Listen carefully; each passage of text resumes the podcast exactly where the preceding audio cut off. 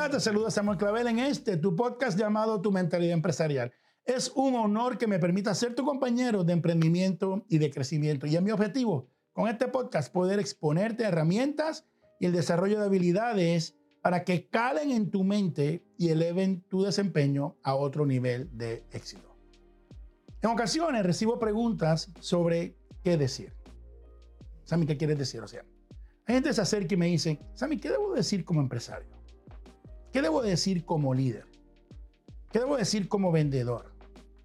¿Qué tal que hoy decido virar la tortilla? O sea, ver el otro lado de la moneda y hablar no de lo que debes de decir, sino qué no debes decir cuando estás haciendo una venta. Te voy a dar algunos planteamientos de cosas que comúnmente la gente repite y dice, pero que pueden matar tu posibilidad de venta si usas lo que todo el mundo usa. Número uno, cuando comiences un proceso de venta, no comiences nunca diciendo la frase, tienes un minuto. Ningún proceso de venta o negociación será un minuto.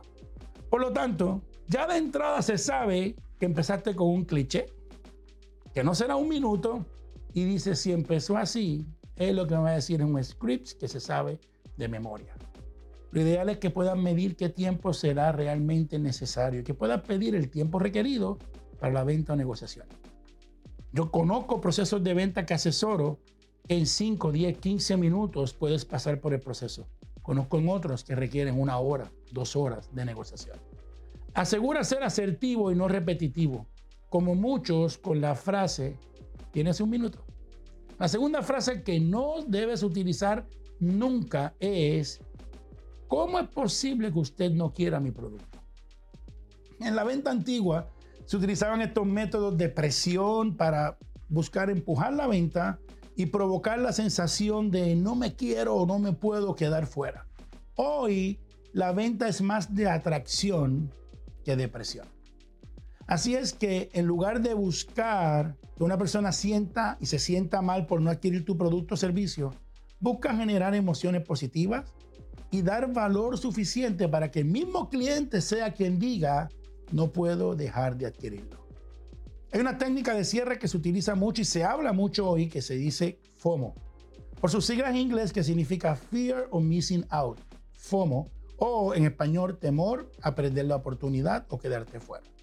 La misma es utilizada positivamente cuando son tantos los atributos, valores y beneficios que das de tus productos y puedes probar concretamente que el mismo cliente dice, no puedo darme el lujo de quedar fuera de esta oportunidad.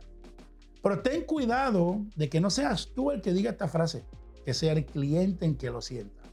Te digo algo del FOMO, nunca lo utilices de forma ficticia. Conozco personas que utilizando el Fear of Missing Out dicen, eh, quedan tres ofertas, o esto es hasta las 12 de la noche, o solamente los primeros 10 y, es mentira. Créeme algo, tan pronto la persona sabe, el cliente sabe que lo que estás haciendo es una técnica, pierde credibilidad y por ende pierde esa y las demás ventas. Asegúrate suficientes atributos para que él diga, no me quiero quedar fuera. Tercera frase a evitar es, tiene tiempo para pensarlo. Muchas veces con esa frase lo que haces es dilatar el proceso. En muchas ocasiones, si contestas las preguntas del cliente en la misma visita de venta y si abiertamente puedes demostrar que conoces el material y que puedes contestar las preguntas, las preguntas que legítimamente tu cliente tiene, podrás cerrar la venta ahí mismo, sin necesidad de darle más tiempo para pensar. No es que fuerces la venta, pero es que no seas tú el que la trace. He visto con el pasar de los tiempos a muchas personas. Realmente han pasado miles de vendedores por nuestro seminario. Y veo personas que están listas para comenzar a disfrutar los beneficios que le ofrecen, pero el vendedor le dice, te daré unos días para pensarlo. Recuerda, si ves señales de compra de tu cliente y ya contestaste todas las preguntas, busca un cierre y permítele disfrutar de lo que tú mereces ya. Una cuarta frase, muy utilizada en los medios de venta es, ¿está buscando algo para comprar hoy? Mira, si la persona tomó el momento de llegar hasta tu lugar, sea físico o sea inclusive web, y la empresa, definitivamente hay algún tipo de interés.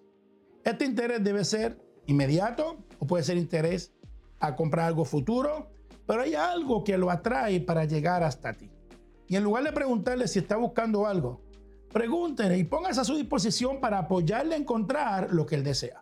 Identifica qué es lo que está buscando. Parte de la venta productiva es asumir que el cliente necesita su producto y que usted será una solución y que usted será inclusive una bendición para él con el producto y servicio que tienes para ofrecer. Aquí te expresé cuatro frases y te aseguro que hay muchas más que tú mismo puedes pensar, ups, no debí haber dicho eso. Por lo cual es importante que luego de cada interacción con tu cliente, luego de cada visita o momento que estés frente a tu cliente, separa un tiempo para analizar. ¿Analizar qué? ¿Qué hice bien? ¿Qué dio resultados? Pero más importante, ¿qué no salió como yo esperaba?